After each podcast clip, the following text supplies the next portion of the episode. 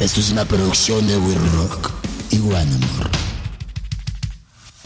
Este podcast se llama Insolente, lo pueden encontrar todos los viernes en todas las plataformas, incluyendo Spotify, Apple Music, Amazon y Google. Y es una producción de We Rock y de Buen Amor. Hoy tenemos a Pedro Vera en Insolente. Vera Pedro es un cantante y compositor multiinstrumentista originario de la Ciudad de México.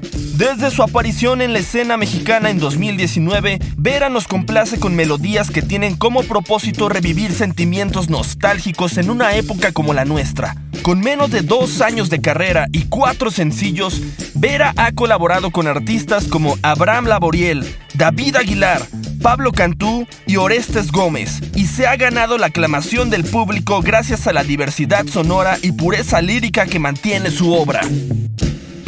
Esto es Insolente con Joana Pirot. ¿Cómo estás, Pedro? Muy bien, y tú, Joana, muchas Muy gracias bien. por la invitación. No, de nada. Tenemos bastantes, este... mm, Yo tenía bastante ganas de invitarte. No sé cómo di contigo, pero creo que fue a través de Instagram. Sí. Hace mucho tiempo, porque además tu proyecto es bastante reciente, ¿eh? 2019, ¿no? Sí, el primer sencillo salió en el 2019. Y te ha ido súper bien. O sea, para tener muy poca música, muy buena, por cierto, que ya ahorita lo, lo platicaremos. Este, te ha ido súper bien. Estás muy activo en redes, te- o sea, pues, te ha ido muy cabrón. Ahí O sea, vamos, ahí vamos, ahí ¿no? vamos. Este, algo que estaba pensando mientras escuchaba tu, tu música era como, ¿qué escuchas tú? O sea, porque se ve que tienes, eres una persona muy ecléctica en lo que escuchas, ¿no? Y si bien tu música refleja como parte de eso, siento que hay muchísima más profundidad ahí. Sí, yo, yo creo que, digo, en primer lugar, es- es- escucho una variedad bastante amplia de, de géneros, como que no, no me enfoco en, en algún género o en algún artista en específico, me gusta mucho mantener eso así súper amplio, entonces, eh, digo, tomando en cuenta eso va desde rock, jazz, blues, soul, este, bossa, salsa, folk, que la verdad sí está bastante variado. Eh, y eso creo que también le acaba dando un poco de diversidad a, a la música, ¿no? Como que no, no centrarla tanto en un género, sino que tenga como alguna vibra, alguna esencia y algún espíritu en común, pero sin clavarse en, en- en un género en específico. Digo, yo a veces lo defino como mm, música que busque pues, revivir sentimientos, hacerte sentir Sí. algo, como despertar algo en ti. Sí. Y ya de ahí, pues la verdad es que lo puedes encontrar o lo puedes causar este, con muchos géneros, ¿no? Como con, con mucha diversidad musical. No, no sé, por lo menos, no sé si sea muy idealista a mi punto de vista, pero Pues sí, siento que hay algo muy idealista de tu música, pero creo que sí lo estás logrando. O sea, sí estás como... Puta, es que no sé cómo describirlo, pero... A ver, a- antes de llegar a ese punto, ¿por qué no me explicas cómo fue tu proceso? O sea, ¿cuál, cuál fue tu proceso y tu acercamiento a la música? ¿Y cómo fue que pasó de eso a realmente un proyecto en serio que ya es ahorita, Pedro Vera? Pues mira, yo la verdad desde muy chico he estado cercano a la música. Empecé a tocar piano como a los cuatro años. Y de ahí, este, empecé a tocar guitarra, empecé a cantar, como que empecé a experimentar con otras facetas dentro de la música. Luego en la escuela, con tres muy buenos amigos, formamos una banda de indie rock que se llama Passage.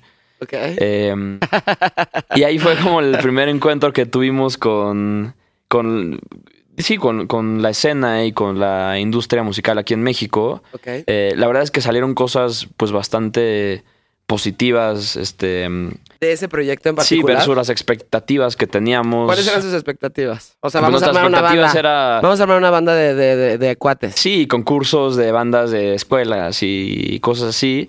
Pero nos decidimos grabar un EP y de ahí como que empezaron a empezó a hacer un poco de ruido, este le abrimos, me acuerdo a Allison y a ¿Ah, sí? Jesse Joy también le abrimos alguna vez, a Miami Horror les ¿Ah, sí?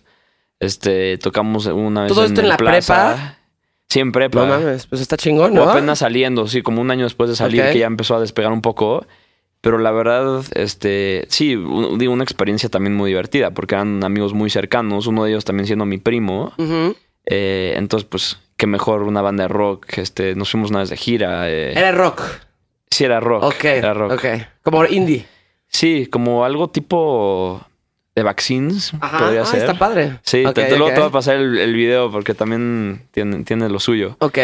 El tema ahí fue que dos de la banda se fueron a estudiar medicina. Imagínate el, el, Wow, sí, neta. el cambio drástico. Qué Eh, hueva, ¿no? Sí, qué hueva. Qué hueva, ¿no? Sí, sí, sí. Sí, y estudié para veo. medicina y, güey, dije, no mames. No, o sea, un año. duro. Y además me, me obligó a terminar ese año porque, porque dije, güey, no voy a, o sea, no voy a empezar algo y no terminarlo, ¿no? O sea, lo tengo que terminar. Pero después de eso, güey, safe. O sea, no mames, ¿cómo le hacen esos güeyes? Sí, y aparte hay tanta como mafia e intereses encontrados en los hospitales y en todo ese mundo que digo, ya es, ya es otro tema. Sí, sí, pero- sí. Sí, sí, pero ellos se fueron a estudiar medicina y tú, que ya tenés este background de música, o sea, ya sabías tocar y todo esto. ¿Te imaginaste cuando estabas empezando eso? Creo que, o sea, eso seguramente fue parte como de, de tu, de tu educación, o sea, de Sí. casa, ¿no? ¿Te imaginaste que eventualmente sí ibas a utilizar esas herramientas para una carrera futuro o dijiste, no, bueno, pues a mis papás me están dando esto, pero todavía no sé qué quiero? Eh, creo que sí siempre tuve de alguna manera claro que quería estar cercano a la música. Y eso se puede ya, este, pues, como acabar concretando de diferentes maneras, ¿no? Puedes Sí. tocar diario tu piano o puedes sacar un disco y hacer cosas, pues, más Sí, más elaboradas, Sí, sí, más, más elaboradas, más... Pero, mm, pero no, la verdad tampoco lo, lo tenía claro, se fue dando. Al final, con Passage, este, mm, pues dejamos de tocar y yo dije quiero seguir haciendo música. Y se me antoja también explorar como una faceta de solista donde pueda también como adentrarme en otros géneros que en ese entonces no había explorado. Eh, y también, pues a veces sentía que, que la pasión o que el interés por, por hacer algo chido con la música no estaba, no era equitativo entre los miembros de la banda. Ok. Y entonces dije, pues, por un lado sí es más, es más trabajo, ¿no? Estar Claro. tú solo, pero también por otro lado, este, pues, Güey, tienes la vas con libertad todo, sí. total para hacer lo que tú quieras. Creativa, este, estratégica, etcétera, ¿no? Ajá, tus papás nunca te dijeron así como de, no, güey, o sea, música, ¿no? Pues es que es Vas a chistoso vivir porque mejor. yo, yo no estudié música, Ajá, ok. yo estudié ingeniería química, No mames, sí. qué hueva. Menos Ya, que medicina, todas pero también. Sí, menos que medicina. Menos que medicina, Ok. pero de- por lo menos son mucho menos horas que medicina. Sí. Eh, Estudiaste ingeniería química, pero tenías la música ahí todo el tiempo. Estudié, sí, y mientras yo me acuerdo de estar en clases de la carrera, Ajá. este, mientras están enseñando unas ecuaciones y este, matemáticas fumadísimas y yo así en la computadora dándole al tema de la banda, así, ¿Ah, este, sí? mandando mails a medios y diseñando una portada o muy clavado y muy irresponsable probablemente, Nah. pero No, porque al final yo creo que. Digo, por lo menos o- o- en tu caso seguramente y en el mío definitivamente. Este. Como que me fueron empujando. O sea, no fui yo la que lo. O sea, sí hubo un punto donde lo busqué. Porque me di cuenta que es lo que quería hacer.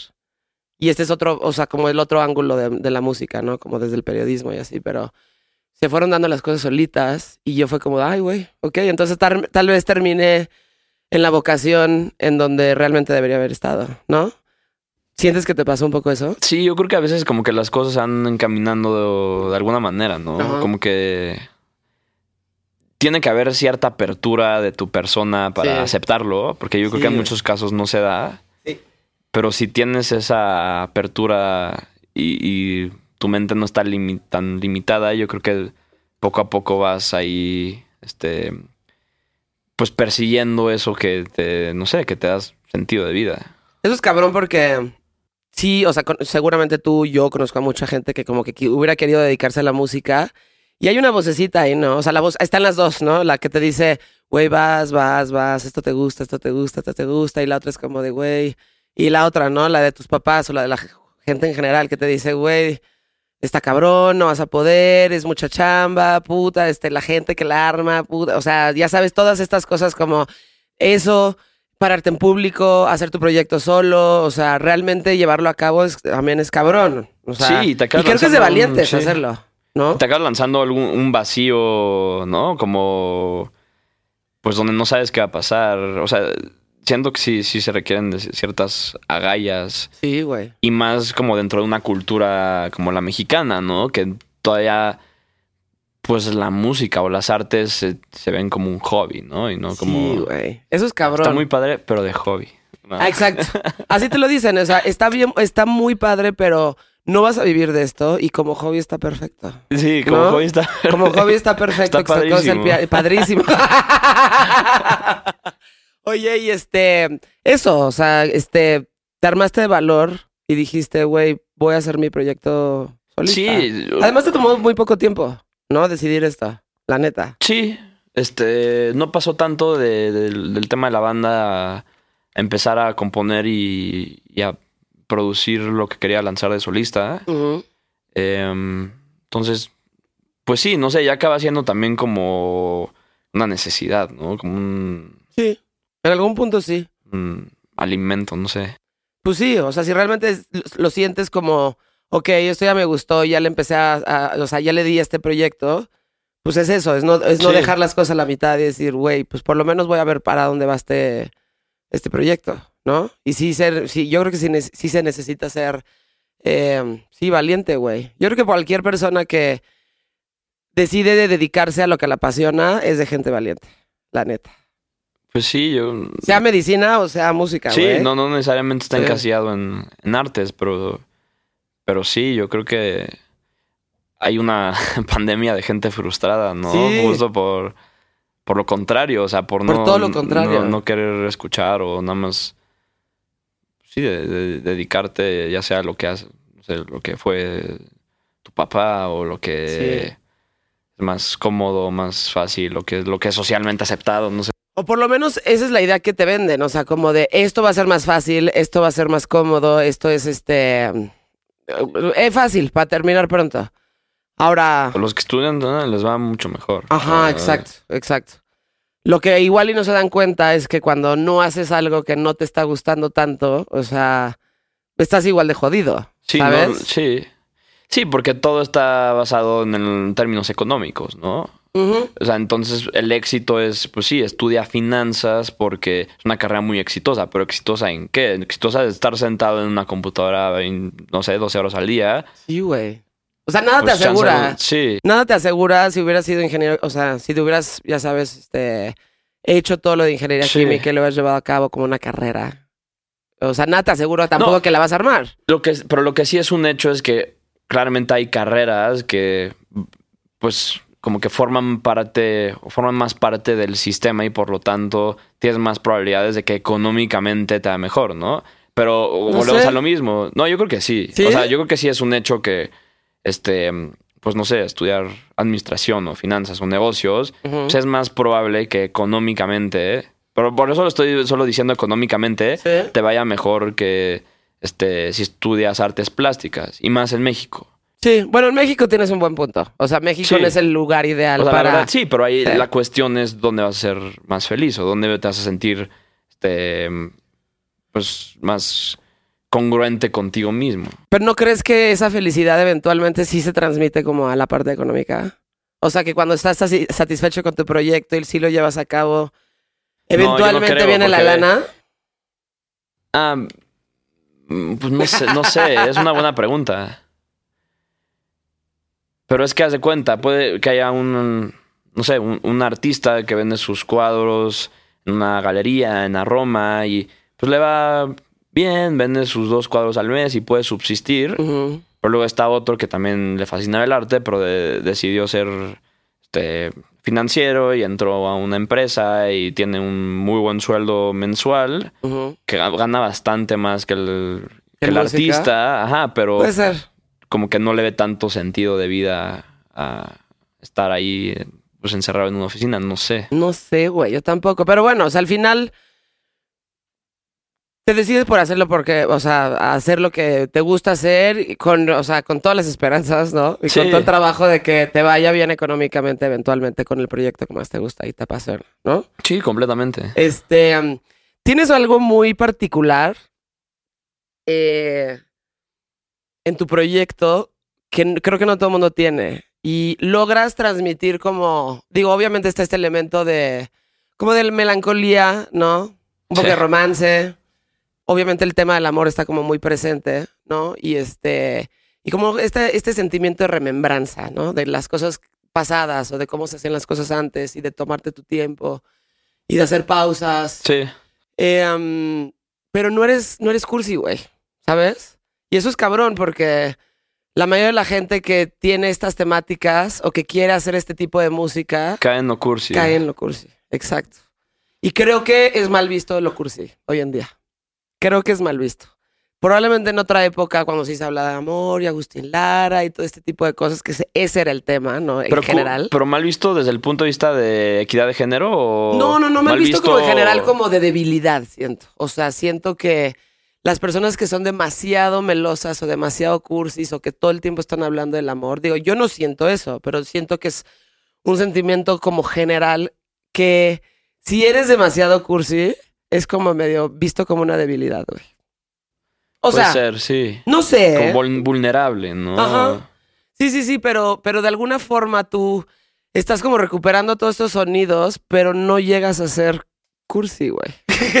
Sí, no lo había pensado, sí, pero por otro lado, ahorita que lo dices, sí, sí es algo que busco, ¿no? Como una propuesta que hable de sentimientos que yo creo que todos sentimos y son sentimientos universales, básicos, pero también pues poderlos compartir o poderlos expresar desde mm, un punto de vista o desde una narrativa distinta a lo típico que sí, que es caer en lo, en lo Exacto. cursi, en lo Y kitsch. caer en lo cursi, en caer en lo kitsch y usar como...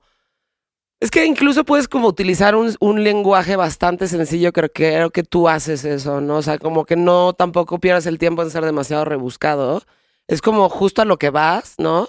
Y sí toca como ciertos sentimientos ahí, pero siento que nada más como que le haces así tantito, ya sabes. Y solito se va mermando ahí el sentimiento, pero no, eh, pero no, no necesariamente caes como en eso, en lo, en lo meloso, güey. Y siento que hacer eso es muy cabrón, porque sí se, está el sentimiento ahí y se siente, ¿no? Pero no te da un pinche coma diabético, güey. Como puede pasar con, no sé, güey. O, o sea, sí, lo en platicaba general, con, justo con. Felipe Botello. Este me platicaba de su video del último sencillo que lanzó. Ese sí está cursi, por ejemplo. Fue lo que él La decía. canción es muy bonita, pero, pero Felipe es cursi. Bueno, Felipe es muchas cosas, pero puede Sí. llegar a ser cursi. Pues él me decía que, En un que buen él- sentido, claro. que él- sí, que el video le, pareció que le gustaba, le parecía cursi. Y, y, Sí. habl- y- y empezamos a platicar del video del pasado que saqué, del de Háblame de ti, este, donde actúa Adán. Sí. Eh, y empezamos a comentar justo eso, ¿no? Que era una canción pues, como cursi, romántica, pero con un video medio como oscuro, Sí. este, Sí, sí, medio místico, que, le dan como otra, otra versión a una canción, o, sí, o otra perspectiva a una canción que probablemente por simplemente escucharla, este, te podría parecer, sí, como romántica, linda, ¿no? Sí. Em, pero sí, ahorita que, que lo dices, que a veces también tengo pensamientos encontrados porque, pues, la música que más audiencia abarca, pues generalmente es cursi, ¿no? No sé, ¿No? o sea, no, pues no necesariamente. El rock no es cursi. Bueno, hubo su, tuvo su etapa como de power ballads, ya sabes, ochentas, noventas, que no mames, o sea, era súper meloso, pero justo se contrarrestaba como con estas guitarras y este sentimiento de rasgadoras, y ya sabes, entonces estaba chido eso.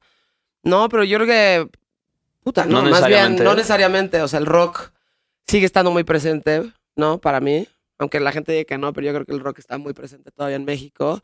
Y pues digo, lo más popular ahorita que es como el trap, el reggaetón y eso, no mames, es todo menos cursi, güey. Todo menos cursi.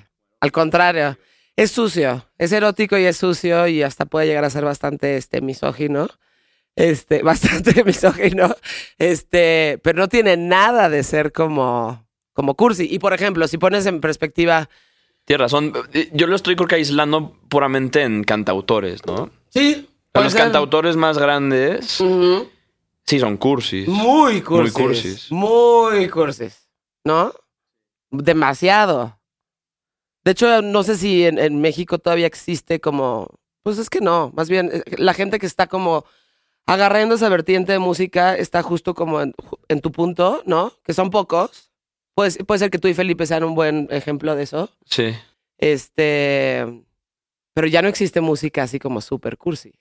Como antes, ¿no? No. No. Y ya no se hace, ya no se hacen como canciones tanto en ese estilo. O sea, sí. Sí, Y a- hablando como de, de artistas balada pop, este. Y los que sí lo hacen son extremadamente cursis, güey. Ahorita ahí también hay dos, tres este, músicos este, que están como retomando la trova, por ejemplo, ¿no? A lo mejor un poquito menos este, clavada como antes. A mí la verdad nunca me gustó. como Drexler o. Ajá, ajá, Neotrova, sí, sí, ¿no? sí, exacto, Neotrova. Y este, yo creo que se sigue sintiendo bastante meloso, güey, bastante cursi. Digo, a mí Drexler se me hace que como que tiene un buen balance hasta eso.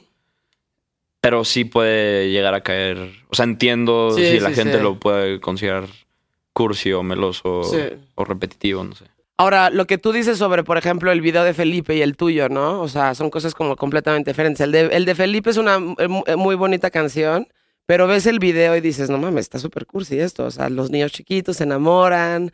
Este. Siento que una parte de Felipe también es mucho así, ¿no? O sea, que es como súper, súper romántico. Felipe. Este. Y tú no. O sea, tú.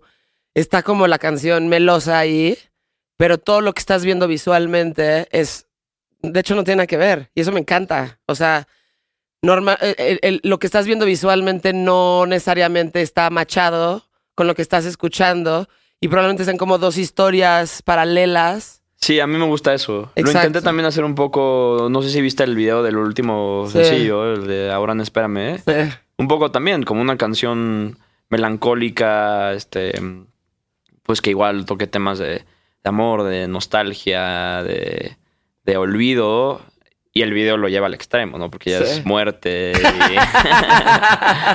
y- sí, güey, te está, te está, te está, te avienta una tumba, güey. Sí.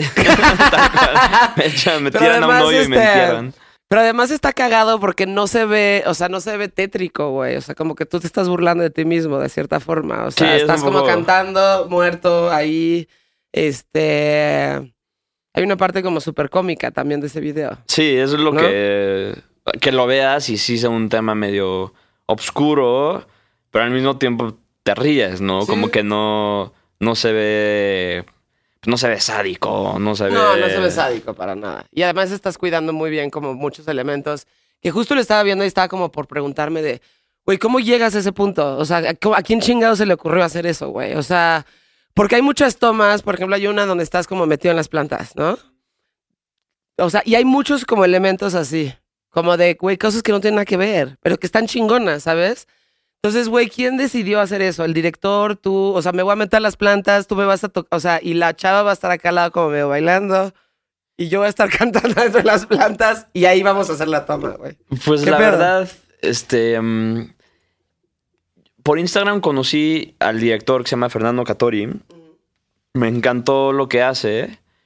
Lo contacté y resultó que él también como que le gustaba mucho el proyecto y le gustaba mm, este justo este como personaje de ver a Pedro de los otros videos que, que, que ya lo habían visto en Instagram y le gustaba mucho el video de Háblame de el de Siento y como un personaje este mm, pues como romántico pero medio irónico y Sí. satírico Sí. y, y con como elementos visuales bien cuidados Sí.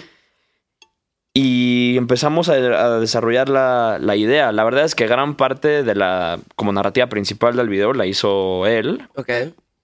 Este, de mi lado sí ayudé a escoger el lugar, este, algunas cosillas de, de arte, a como elaborar la, la idea, Sí. este, referencias, etcétera, pero la verdad hicieron un súper trabajo Sí, ellos. sí, y estuvo ahí también este Covadonga Lara, la que hizo todo el arte, es la que hace todo el arte de, de trópico y de ceremonia, este, Ya, ya, ya. de varios conciertos y también se ha aventado varios videos y es súper buena. Es, eh, como que le dio también mucha onda. O sea, hubo como muy buena banda ahí metida eh, que le dio muy buen toque. Ale Sí. Kelly, la actriz, también tiene mucha onda, como que le da... Sí, además como también me gusta este tema como de las mujeres, que no es tu clásica mujer, que es como, ¿sabes? No es tu clásica mujer que pensarías que es la guapísima, que está como toda la onda del mundo, que termina así teniendo todo el del mundo, de una forma súper rara, porque, o sea, el vestuario está muy cabrón, ya sabes. Todos los colores hacen como sentido. Este. Y una vez más, como no estás cayendo como en el clásico estereotipo, ni de ser cursi, ni de hablar de amor, ni de que la chava esta sea como la clásica niña súper bonita. No que no lo sea, pero no es el estereotipo.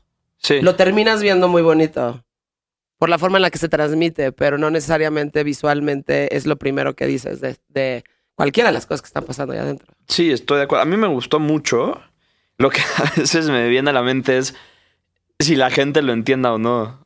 Digo, por. Tú lo ¿En qué sentido entiendes. de lo, enti- de- de Lo- lo sí, lo entiende? entienda o sea, como, como esa que- ironía. Ajá, como que lo vea y le genera algo o entienda como... Sí, en- entienda lo que tú y yo o el director... Que realmente quería decir. Sí, como Ya. un poco lo que se quería decir. O si nada más lo vean y digan como, ¿qué pedo? ¿Qué pedo con este güey? Pues puede ser. O sea, seguramente sí hay mucha gente que dice, ¿qué pedo con este güey? No me está haciendo nada de sentido lo que está pasando aquí. Están las plantas adentro cantando, pero luego está tirado en el pasto y luego lo tira y lo mete en una tumba, güey. Le da como un balazo, pero que no está el balazo ahí en un principio. Este. eh, el vestuario, por ejemplo, ¿no? Este. Y el uso de colores. No sé si me recuerda un poquito como este cuidado de. eh, probablemente como de Wes Anderson un poco, Sí, ¿no? sí, sí. Como muy, bon- muy bonito, pero súper pinche raro, güey. ¿no? Sí. ¿Puede ser? Como un tono medio incómodo, ¿no? Como Mm, awkward. Awkward, exacta. Es awkward. La palabra correcta es eso. Es como. Sí, así es mucho Es como Wes raro. Anderson, sí. ¿No? En donde sí está como. Hay una parte como ahí incómoda, pero. Sí, es como cursi incómodo, ¿no? Cursi incómodo, exactamente. ¿Y todo esto fueron como parte de las ideas del, del director? La idea de que el video fuera de una. mm, O sea, de una persona muerta que regresa a la vida a, a ver cómo. Pues como el duelo de su pareja. Ujú. Este sí fue, fue idea de- completa de Fernando. Que, Ok. que me lo dijo y, y como diciendo como. Pues, ¿qué, qué, qué opinas? O sea, a mí me late esto, pero Ujú. no sé, el chiste es que te guste. Y dije, "Y a mí me, me encanta. Sí. Eh, y ahí como que ya se fue desarrollando todo, pero mm, y a mí me gustó mucho. Tienes un elemento ahí bastante importante en la parte visual. O sea, yo creo que es tan importante como la música. No sé, pero Yo creo que hoy en día sí, porque sí. ya hay tanta oferta musical y de proyectos que te tienes que diferenciar con más cosas, ¿no? Como que ya el público necesita ver más que solo escuchar una- algo Sí. en, en- en Spotify. De acuerdo. Pero tú le echas muchas ganas. O sea, Sí me gusta mucho, o sea, sí me Ajá. meto, diseño las portadas. Exacto. este, todo eso. Y creo que sí tienes una como curaduría de arte en todo lo que haces. O sea, desde los tenis que te estás poniendo, el color que va a estar atrás, tus, güey, tus cuellos de tortuga. Sí, sí me fijo. Este, me gusta Ajá. mucho. Y tú, la parte visual que está como respaldando la música es tan importante como la música. O no sé si lo veas así. Yo creo que sí. O sea, por- porque también la parte visual puede encaminar a la música a diferentes audiencias o diferentes caminos, ¿no? Eh, entonces yo creo que sí acaba siendo también un elemento muy importante. Sí, que lo- lo- o sea, y tener estos videos. Que además tienes uno por cada una de las canciones. Sí, un ¿Qué poco tienes, la no? idea ha sido, em, pues, sacar pocas canciones, pero bien hechas y, y como bien, este, pues bien movidas o, o con buena promoción. Ok. En vez de sacar como álbumes completos donde, pues es un, ¿no? Se, se tiene que hacer bajo un presupuesto grande y también cuando estás empezando no tienes como una audiencia suficientemente grande como para este Para lanzar se- un disco. Sí, que se ponga a escuchar todas tus canciones y que valga la pena el esfuerzo. Ok. Pero hay, hay diferentes hay diferentes maneras de verlo. Tampoco creo que esté mal. Hasta ahorita creo que a mí me ha funcionado un poco hacerlo así. Sí, exacto. O sea, te has dedicado como a sacar canciones, sencillos, ¿no? Sí. Cada uno tiene su video, cada uno está como bien, sí, este, de- justo, está como bien hecho, bien producido, este, bien movido, con su video, con ciertos elementos que tienes ahí. Y esa ha sido tu estrategia, o sea, como sacar eso y ir empujando cada una. ¿Y piensas, por ejemplo, en hacer un álbum eventualmente? Pues ahorita voy a sacar un EP Ajá. De canciones grabadas este en estudio pero en vivo. O sea, con colaboraciones y con músicos. Eh, ya generalmente todo se graba, ¿no? Como toma por toma y palabra por palabra. Y como que ¿Sí? se fragmenta, sí. Este, por lo menos la, la música muy, muy moderna o la producción muy moderna sí busca cuantizar todo, que es que todos los ritmos estén así perfectamente editados y en su lugar con el metrónomo. Ok. eh, y grabar así, pues frase por frase la voz hasta que salga la toma perfecto. Y, entonces, creo que sí acaba siendo música como muy, muy limpia y muy, muy bonita en cuestión sonora Sí. pero también pierde mucho como esta esencia humana, este y este error humano. O sea, to- toda la música, Ya. este, pues contemporánea se empezó a grabar claramente con tomas donde, o sea, los Beatles tienen errores de tiempo errores de, Y de muchas veces armonía, errores, sí. o los exacto. Rolling Stones, o Los todas Rolling esas Stones, bandas. Tienen, sí, los Rolling Stones sonan feo sonoramente. A mí me gustan mucho los Rolling Stones, pero ver, en cuestión de sonido sonan feo, pero son, son increíbles, ¿no? No, y sus accidentes se convirtieron en grandes rolas. O sea, Exacto. Sympathy for the Devil, no se imaginaban que iba a hacer eso y pues están a peda, güey, ya sabes, y de repente están así, y de repente, güey, no, en la rolota, güey. Sí, et- eterno. De estar, este, de estar hasta el huevo, ya sabes, en, el cual. desmadre, tal cual. Entonces, lo que hice fue, pues, juntar algunos músicos. Hice como mitad y mitad de canciones que ya he sacado reversionadas y otras nuevas. Ok.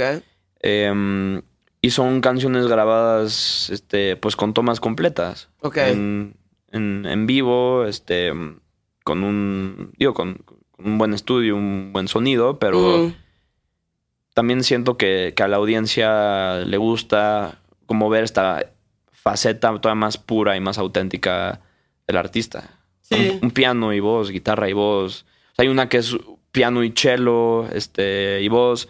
Hay otra que son dos guitarras este, súper bonitas, unos guitarristas que me encantan y, y dos voces, una voz femenina y, y también este, yo cantando. Em, entonces un poco más yacera, trae contrabajo y trompeta y piano. em, pero son justo tomas grabadas así como más... Como debe de ser, yo sí. creo, güey. O a sea, mí me gusta.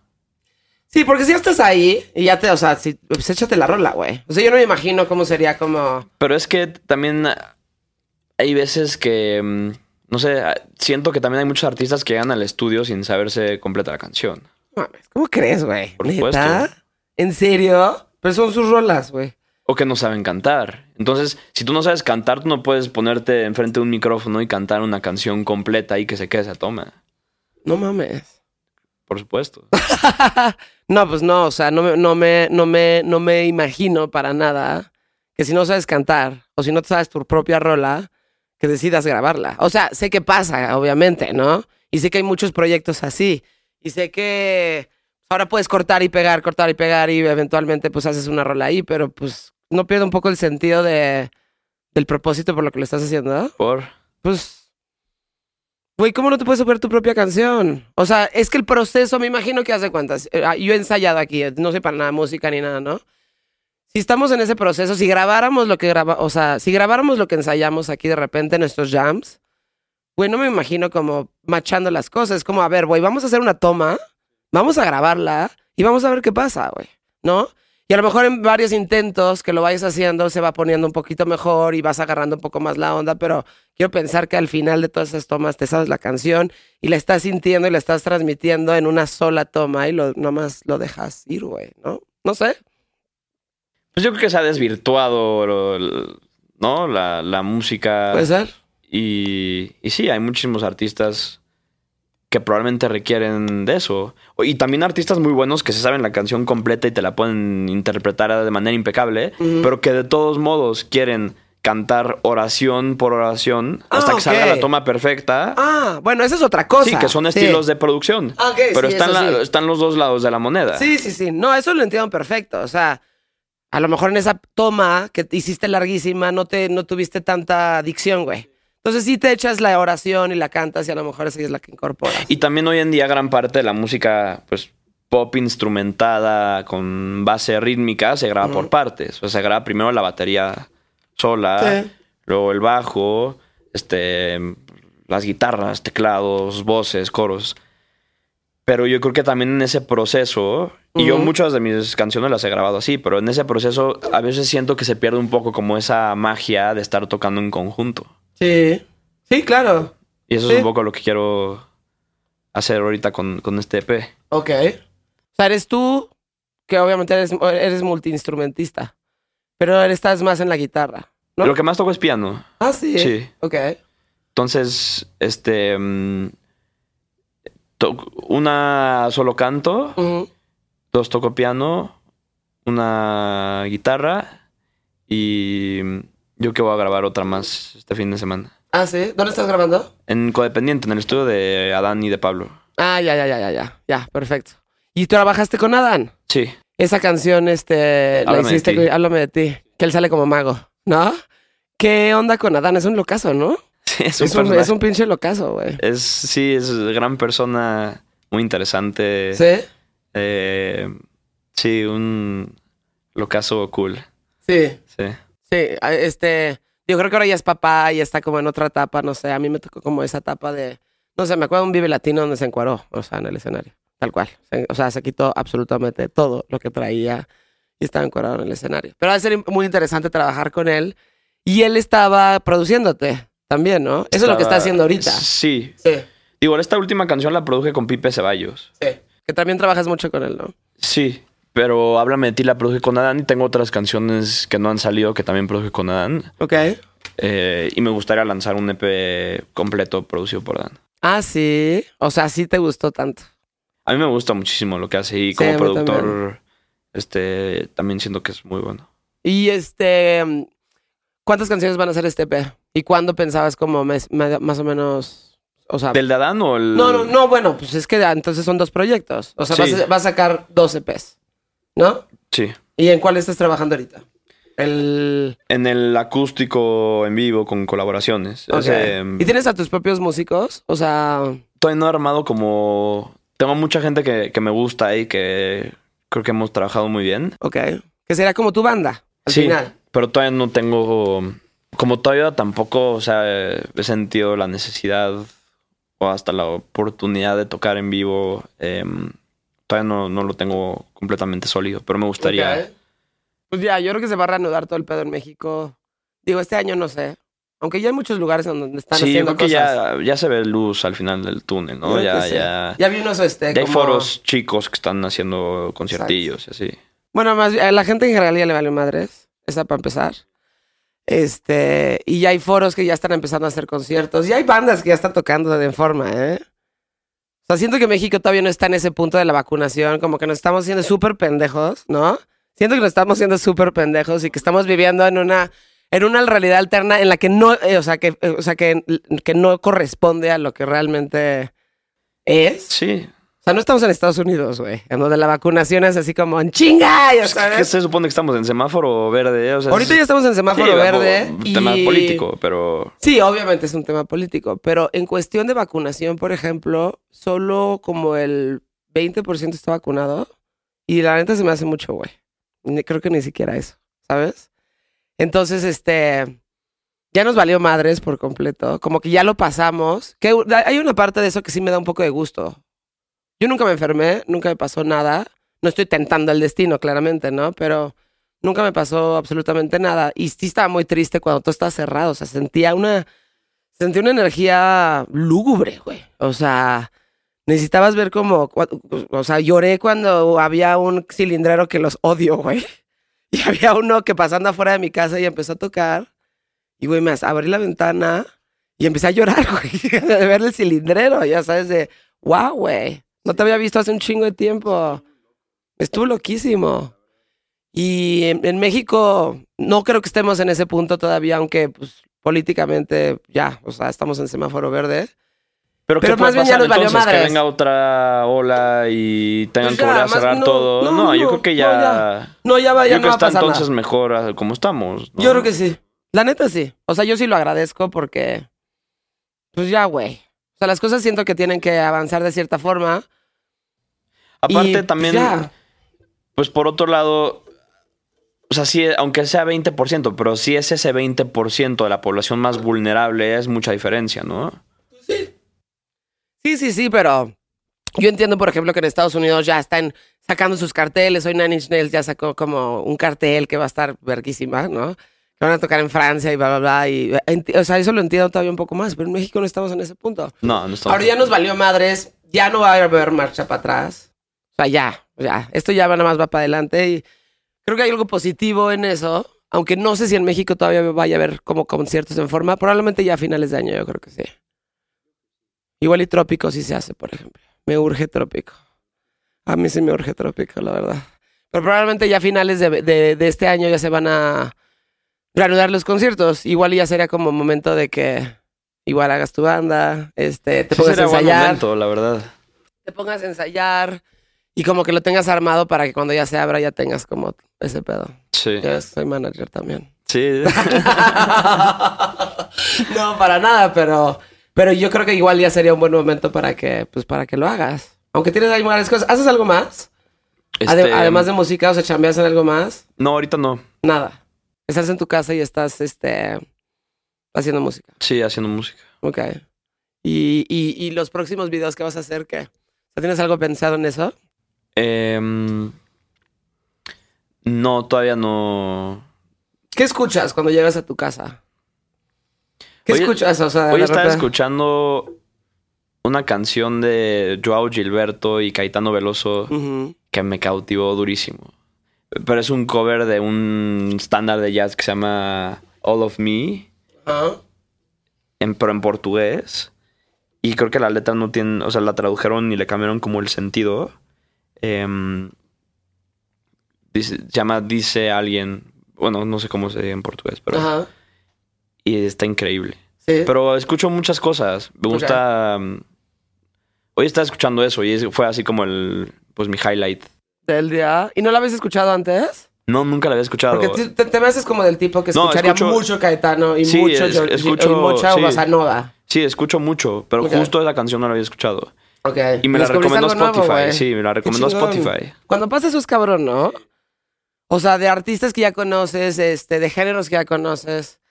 Este. Pero esa joyita que de repente, Sí, por alguna razón, estaba por ahí escondida. Sí, güey, ¿no? Sí. así de artistas que te encantan y de, güey, ¿por qué no había escuchado esto? Qué cabrón, güey, ¿no? Por ahí José José tiene una que yo he estado escuchando últimamente que neta no la conocía, que se llama Él. Y está como entre paréntesis him, nada más así como en inglés, güey. Y está verguísima, güey. Yo dije, güey, wow. La voy a escuchar. Escúchala. José José es este, muy grande, la verdad. José José, es eh, José José es cabroncísimo. Alguna vez lo entrevisté. Ah, sí. Fue triste, sí, pues. Digo, él Ya estaba. muy, sí, no muy viejo, hablar, güey. sí. No pude hablar. Estaba. Le costaba muchísimo trabajo hablar y hasta tenía la garganta súper, súper, súper jodida, pero Es que era bueno para el trago, ¿no? sí, no mames. O sea, son legendarias sus pedas. Me contó algunas, güey, así de. El día que conoció a Frank Sinatra, ¿no? Este. No mames, imagínate esas pedas, güey. O sea, imagínate esas pedas en los setentas con Bacacho. Y, güey, con todas estas personas maravillosas, Sí, así, emblemáticas. emblemáticas, o sea, bueno, vamos a empezar con Frank Sinatra. Y con toda esa banda, porque además nos andaban con mamadas, güey. Sí, no. Sí, siento que ahorita ya somos un poco, y bueno, yo no, pero la gente en general es más fresa. Y ahí sí se dejaban ir con todo, güey. Así de, güey, ya sabes, este, drogas, no estaban tan mal vistas como están ahora. No que todo el mundo lo sea mal visto. Hay mucha gente que se droga. Pero en general hay como un poquito más de conciencia sobre eso. Y, y este, antes siento que era como... Había ¿sabes uppers, downers. Los, o sea, los, los papás de gente que conozco, o sea, se los llevaban a los niños a las pedas.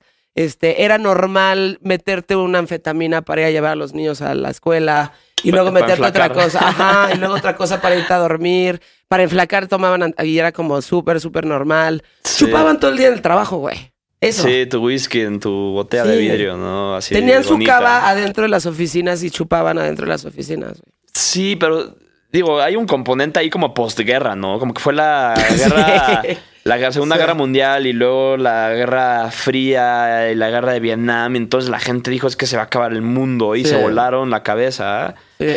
Y yo siento que puede venir algo así por la pandemia, ¿no? Viene Yo como una creo que época- Yo creo que va a venir algo Nos así. sentíamos, ¿no? Muy... mm, La, la gran cosa, superhumanos, y de repente, pues la gente dándose cuenta que seguimos siendo igual de vulnerables que toda la vida. Como que sí es un golpe de realidad el tema de la, Sí. de- de- del coronavirus. Y se supone que vienen tiempos así como de... como de liberación mucha sexual. abundancia y liberación y excesos. Totalmente. y- Totalmente. O sea, yo creo que eso va a pasar. Y sí, tienes razón, como toda esta parte que pasaba en Estados Unidos y la liberación sexual y que chu- chupaban un chingo y este... pues sí viene como de todos los años de, de guerra horrible, porque además en ese Sí, momento había, y de había hijos que draft. venían a sus papás, ¿no? Probablemente veteranos post guerra de Vietnam y que se despertaban a las 2 de la mañana gritando y todavía Sí. eran adictos a los opioides y unas cosas yo creo que muy duras. Dijeron, pues es que yo no quiero acabar así. O si voy a acabar así, por lo menos me lo va a pasar 20 años eh, en, Sí, no en la cima de, de todo. Sí, además, eso sí, eh, o sea, yo me imagino que eso, eso sí fue duro. Yo no sentí la pandemia, o sea, sentí la pandemia No, yo creo que no es comparable. Yo creo que no es Porque comparable. hay gente que dice, no, Es que estuvo cabrón. Güey, nos No, fue no. súper bien. no, Nos fue muy bien. Sí, no es comparable y nos fue súper bien. Si bien es como probablemente la tragedia de nuestro tiempo, o sí, no sé. es, es una porque yo tragedia creo y que fue sí. algo muy duro y un cambio de realidad muy drástico. Sí, definitivamente. Pero no es una guerra, porque no, no hay ese odio entre humanos de por medio, ¿no? No. Que eso yo creo que lo vuelve una situación muchísimo más deplorable. Sí, no, no, y Que está, es güey. los humanos sea, contra un bicho, pero no los humanos contra otro. contra otros humanos y, y no es de que te están llevando a la fuerza de la guerra, güey. ¿Sí me entiendes? O sea, antes estaba el draft y no tenías opción, güey. O sea, es más, antes de eso querían ir, güey.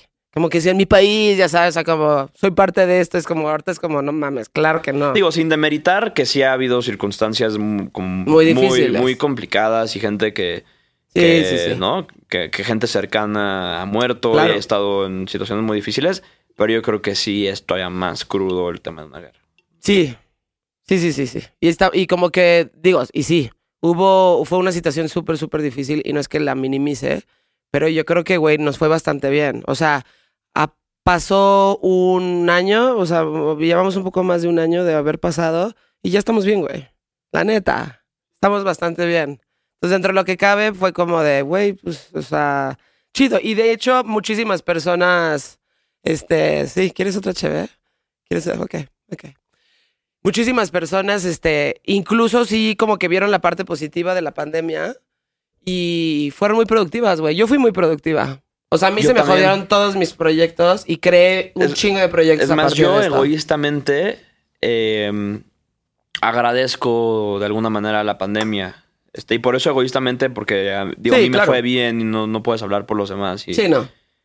Pero te fue bien. Pero a mí me fue muy bien y a mí a veces como que me abruma mucho el, este, pues como el, no sé, eventos y tanto movimiento en la ciudad y luego no, compromisos o, o como muchas cosas que, que, que luego tienes que hacer por, por, por tener que hacer.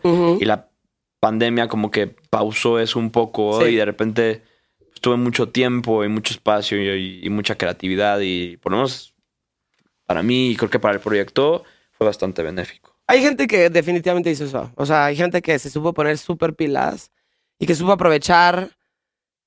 Fue como un momento de meditación, güey. O sea, fue un momento de, de realmente como de pausa y de meditar y decir, a ver, güey, tengo que poner como todas mis piezas en orden y tengo que ponerme las pilas y tengo que hacer esto y esto y esto y esto. O gente que se fue muy para abajo. también. O gente que se fue súper para abajo. Tengo amigos que no he hablado con ellos porque de plano, y muchos, gente que se dedica a la música y así, ¿eh? Este, no aparecen, güey. O sea, no sé dónde están, o sea, eh, gente en Argentina, ya sabes, este... No, pues También se si ya deprimieron tenías cabrón algo, y, sí, si ya y tenías algo que pero que lo podías medio contrarrestar pues, con amigos y con apoyo y distrayéndote, de repente como que estás este en medio de algo que yo creo que lo, lo exponencia a lo bestia, ¿no? Sí. O sea, cualquier padecimiento mental o cualquier Eso, tema, este yo creo que se te empeora definitivamente Sí. y es muy complicado sobrellevarlo con una situación así. Sí. No, no, y, ay, y yo, la verdad es que fuera de la tristeza como general que sentía, estuve súper bien. Hubo gente que tiene ansiedad, mal pedo, ya sabes, y no podían, o sea, hay gente que no puede, al día de hoy no puede dormir, por ejemplo. O sea, que se acostumbraron a no poder dormir y estarse despertando varias veces en la madrugada y ya se acostumbraron y ahora se despiertan dos, tres veces en la madrugada y ya, o sea, así, y así va a ser para siempre. O sea, no, du- no han dormido en un año, güey. Eso está cabrón. Pero, por otro lado, yo creo sí que sí va a estuvo, sí muy loco todo. o sea, Estuvo yo, muy loco.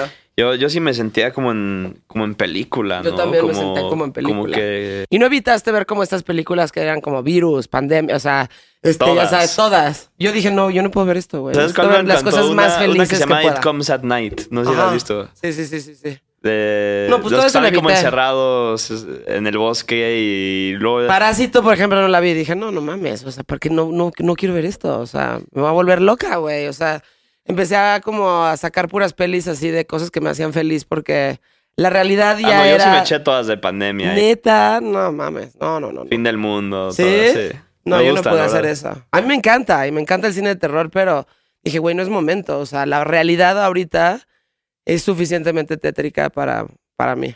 Entonces, güey, No necesitas más. No necesitaba más, definitivamente. Yo sí le eché su, su sazón picante. Sí, sí, sí. limón a la herida. A huevo. Yo creo que sí va a pasar lo que dices. Y me urge que también que pase, la verdad. que haya un pinche descontrol absoluto. Este, ya sabes, en donde todos estemos ya vacunados. Yo voy a besar a todo el mundo cuando estemos vacunados. O sea, le voy a tirar el pedo a todos los güeyes a los que no les dije nada. Voy a besar, voy a coger, este... Voy a hacer todo eso, güey. Nada más que esté vacunado. Pero creo que eso puede pasar sí. responsablemente, sí. Pero creo que sí viene ahí este, una época interesante, güey. Yo creo que viene, sí, un, un desenfrene comunal.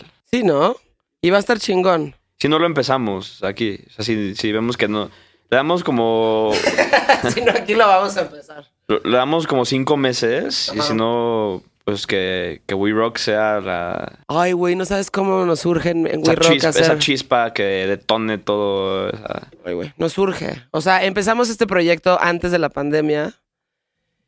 Y digo, ya está casi. Yo pensé que así- aquí se hacían fiestas gigantes y No, güey, no podemos porque no queremos que nos clausuren. orgías, así. Pero eso es lo que va a pasar. y llego y están todos así.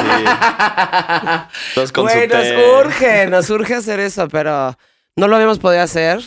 Ahorita están este, remodelando todo el estudio A. Ahorita, Ya. o sea, es un desmadre acá al lado. Va a estar listo en un mes más o menos. Quitaron la consola, van a poner una nueva, va a quedar cabroncísimo. Este, están como ya como afinando los últimos detalles de este lugar para que ya sea en forma lo que teníamos en nuestra cabeza. Y ahí sí vamos a armar estos pinches desvergas. De, de súper descontrol. Y de drogas y sexo en exceso. No es cierto. Irresponsable. Irresponsable. Promiscuo. Pues sí, ojalá que sí. Y este, um, nos urge. La verdad es que nos urge una buena fiesta. A mí me urge una buena A fiesta. mí también. Me urge una buena fiesta, ¿no? Una muy buena fiesta y que ya no sean cosas. O sea, me encantan las caseras, pero necesito una pinche muy buena fiesta, güey. Sí. Un concierto gigante también. ¿Qué fue lo último que viste? O sea, de los, de- o sea, del último que concierto que te acuerdas que dijiste, wow, güey. Eso sí lo extraño, güey. Momentos memorables de la música que dices, cállense, voy a poner atención, nadie me hable, quiero ver este, o sea, quiero ver este artista. Pues fui a ver a Kamasi Washington y a Billy Joel. No sé cuál fue después. Fueron, los últimos dos conciertos que fui. ¿Aquí? No, no. Aquí fue. O sea, ¿eso cuánto, ¿hace cuánto fue? No me acuerdo de haber visto a, a Billy, o sea, que ahí estaba anunciado Billy Joel. Pues fue eh, dos semanas antes de la Ah, ¿sí? pandemia, sí, en el Foro Sol. Órale. Yo creo que ya había COVID, ¿no? Ahí Ya clandestino. había 100%. Este, sí, no, ya había 100% ahí. Y lo que sí creo que pasó, y creo que es otra de las cosas que se va a regular ahorita, es que ya había demasiada oferta de música y demasiados conciertos y demasiados lugares y demasiadas cosas y demasiados festivales. Y no es que esté mal, pero, güey, no mames, o sea, vea, o Sí, sea, es una locura ella. era una locura de conciertos y de festivales y de cosas y demás, que qué chingón. Pero ya creo que también mucha gente ya ni siquiera lo valoraba. Ya sabes, era como, ahí está esto, está esto, está Sí. esto. ah". O sea, ahorita cuando realmente Un se vayan a semana con reanudar. tres conciertos que, Güey. pero aparte, que te gustan todos, ¿no? Es como... Sí. sí, sí, sí, sí, exacto. Entonces ya como que, güey, de- demasiada oferta, demasiada gente en los festivales, por ejemplo. Eso es algo que va a ser muy positivo. Van a regular como la cantidad de gente que dejan entrar a un festival. No, creo. aparte sobrevendidísimo en muchos casos. O sea, ibas al Corona Capital y tenías que formarte 40 minutos para hacer pipí. Y en lo que formabas por la otra chela ya te dan ganas de mear otra vez, güey. Entonces, Las chelas no salías de... 90% diluidas también. Las chelas 90% Es- es diluidas. una- este, carísimas, este, porque ya decían, güey, todo el mundo viene de todas formas, entonces pues nos vale madres que esté súper saturado, nos vale madres que la chela esté mala, caliente, nos vale madres, este, si se escucha bien o no se escucha bien, o sea, ya les valía madres. Y ahorita la oferta se va a poner más cabrona, ¿no? Y la gente va como, yo creo que va a cuidar un poco más a dónde va a ir. Vas a escoger como, yo quiero este festival, yo quiero a esto y esto y esto. No van a dejarse ir con la, la cantidad de gente por obvias razones, ¿no? Y eso a lo mejor vuelve, vuelve las cosas con un poquito más de... Cuidado, ¿no? De cuidado y Más de calidad, que es sí, como debió haber sido en un principio. Completamente de acuerdo. ¿Tú cuál fue el último concierto que fuiste? Eh, Trópico. Fue Pero eso fue- diciembre. sí. ¿Sí? Sí, ¿No sí, fuiste sí. a ningún concierto en los no me tres acuerdo, meses después? No me acuerdo, igual y sí, pero así de que me acuerde, que- acuerde. Te quedaste en un viaje trópico que duró tres meses y ya no... Es que además estuvo. Todos los trópicos son bastante buenos. Siempre son súper, súper divertidos. Sí, no, no me. O sea, probablemente sí fui como de enero a. Enero, febrero, algún- alguna cosita ahí, pero de que me acuerde. ¿Y algún artista trópico. dentro de trópico que te haya... Señor marcado? Coconut, o sea, no mames. Wow. No puedo creer que un alemán haga ese tipo de mambo. O sea, demasiado cabrón. Fíjate que no lo ubico bien. No mames. Este, eh, eh, búscalo, te va a gustar. O sea, los, los, los, los europeos y muchos de los alemanes este, tienen como esta parte donde le rinden homenaje muchísimo a México y este y sienten puta, pues, pues sienten muchísima pasión por lo que por lo que hacemos nosotros, ¿no? Y para mí fue muy cabrón ver este pues ver esta orquesta de mambo pero en forma, güey. O sea, muy en forma. Señor Coconut. se Señor llama. Coconut, sí. Entonces yo dije, güey, pues quién sabe cómo se vaya a presentar este güey, ¿no? Este. Y luego vi la orquesta porque los estaba entrevistando. O sea, estaba como a cargo ahí de las entrevistas, de los, de los artistas y demás. Entonces, este. Güey, vino con toda una orquesta y me parece que es muy cabrón hoy en día ver a músicos que traen una orquesta en forma. Sí, porque ya muchas veces las giras bu- buscan reducir costos hasta el último centavo, ¿no? Entonces viajas con viajan con miles de secuencias, este y y, y como parte Ajá. de la instrumentación que ya está todo disparado digitalmente, ¿eh? cuatro músicos. Exacto. No, no, no, esto era una orquesta en forma. Debieron haber sido por lo menos 10 personas, ¿no? Todo análogo, hermoso, güey. Vestidos todos así, como uniformados. Chingoncísimo, este. En Acapulco, güey. Dije, güey, es que yo me fascinan las orquestas y me encanta el mambo. Y como que fuera de Pérez Prado, que regresó a través de esta como reversión, que no las he visto, no los he podido ver en este en vivo, me parece muy impresionante ver como una orquesta en forma tocar. Wow. O sea, es como, güey, qué cabrón. Ver No, a es todas súper mágico, personas. sí. O sea, lloras, lloras de ver ese tipo de cosas. Hasta Los Ángeles Azules. Sí, hasta Los ver, Ángeles Son como Azules. 15... Son como 15 güeyes y son familiares entre ellos o amigos, así, este. Es una, toda una empresa ese pedo, güey. Sí, es un monopolio. Sí, sí, no mames. Es toda una empresa y este. Sí, güey, son como 25 güeyes. O sea, Tal wow, cual, ¿no? sí. Eso a mí me impresiona muchísimo, como esa forma de hacer música. Y pues había otra parte de ahí de Trópico que estaba padre, tocaron los Digable Planets, tocó um, Rapture. Rapture es divertido, ¿no? Es... Estaba divertido. Me tocó entrevistar al vocalista que no estaba de buen humor, fíjate. Ah, ¿no? Ahí Nada en Trópico. Ahí en Trópico. Al final sí nos hicimos amigos, pero fue un Fue- comienzo muy difícil. No me quería contestar nada. Se puso súper, súper mamón. Y luego le dije, a ver, güey, relájate tantito, no puede ser que estés de mal humor en, en, en Trópico, en un festival Que no al que te están pagando. No, pero te, güey, No, sí. ¿qué razones sí. tienes para estar emputado, güey? Completamente. Tómate un pinche mezcal, relájate un chingo y, güey, diviértete. Estás en pinche Acapulco, güey. No mames, ¿no? Este, pero sí, ese fue probablemente del, del último que- festival que me acuerdo. Y con ansias espero como el ceremonia, que creo que es de las cosas más chingonas que, o sea, super festival, el hipnosis. eh, um, Nunca ido al hipnosis. es lo máximo, güey. Lo máximo. Súper oscuro, ¿no? O sea, muy este. ¿Lo, organi- lo organiza Indie toda Rocks. o Decente? Si ellos están metidos. No sé, no sé. O sea, sé que la gente de Indie Rocks es la que lleva la parte, o sea, lo de hipnosis. Y siempre tienen como muy buena curaduría en sus bandas, que a mí me gusta como me- es todo ese pedo como rock, este stoner, Sí, que han tocado como temples y. los, los, los Black Angels y Black Rebel Motorcycle Club y como va por ahí, ya sabes, y cosas King, como muy King Gizzard una vez tocó, ¿no? Ajá, exactamente. King Gizzard and the Wizard Lizard. Exacto, ese tipo de música se hace todo lo que hace hipnosis. Normal también. Este. um, Normal, la cura- curaduría es como, como surf indie rock, ¿no? Un poco como. y muchas propuestas nuevas, chidas, güey. Electrónicas muy cabronas. Ahí conocí a una vieja que se llama Kelela. Wow. Este. Como muchas propuestas muy chingonas. ¿Qué podemos esperar de Pedro Vera en el futuro cercano? EP, ¿cuándo? Unos buenos shows en vivo. Ok. Un EP en agosto y otro como en octubre. Ok. ¿Cuántas canciones más o menos? ¿O está tres, cuatro canciones? Por EP. Ajá. Pues el de agosto va a tener como cinco, que es el. Como más acústico. Eh, Ok. Y el otro yo que como, como cuatro. O cuatro o cinco, sí. Vale mucho la pena este verte. Vale mucho la pena verte. Eres además, te va cabrón en Instagram, ¿no? Y haces como varias cosas. Te vi como tocar la guitarra y demás. O sea, como que has aprovechado muy bien esa herramienta, ¿no? Sí, y toda la parte el- visual las has No aprovechado. me fascina, la- como el tema de las redes y tener que estar ahí. ¿No? Se me hace.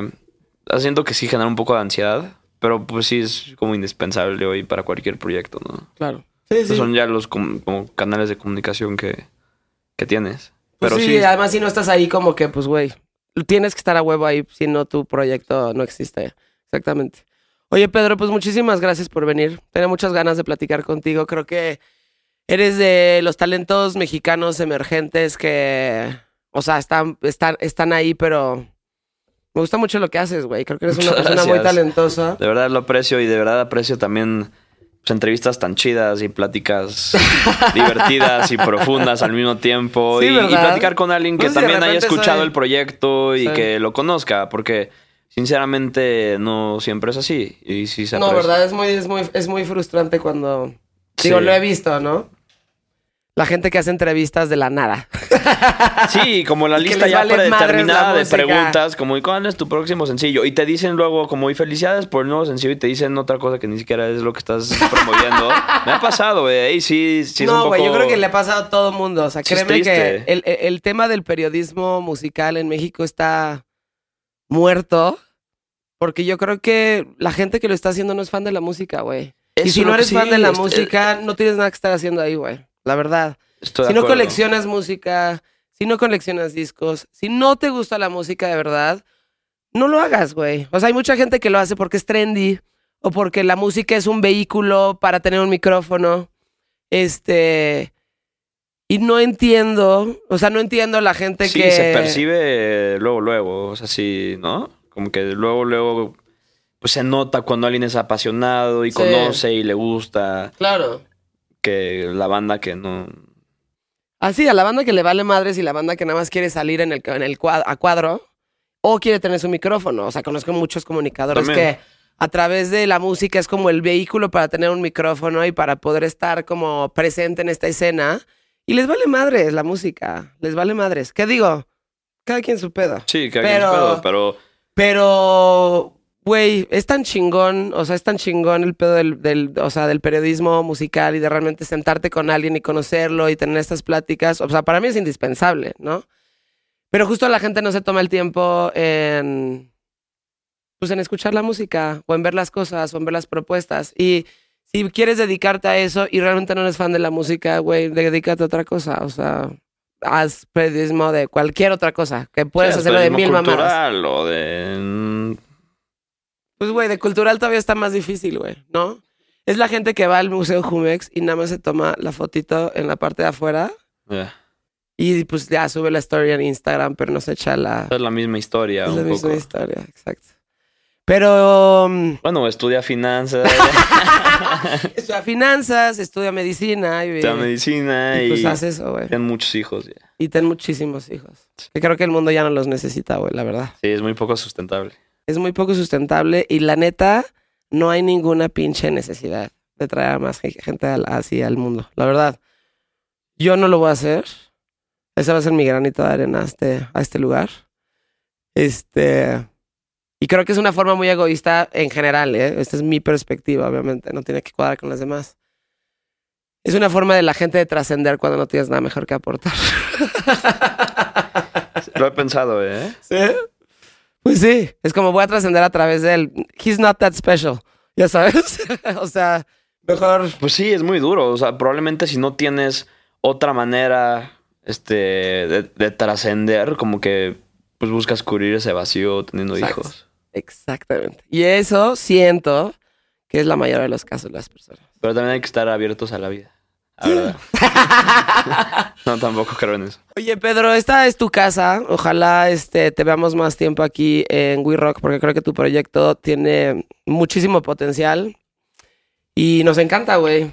Muchas, Muchas gracias. gracias por Muchas- siempre abrirme las puertas y este, pues, ser chidos conmigo. Exacto. Siempre bienvenido.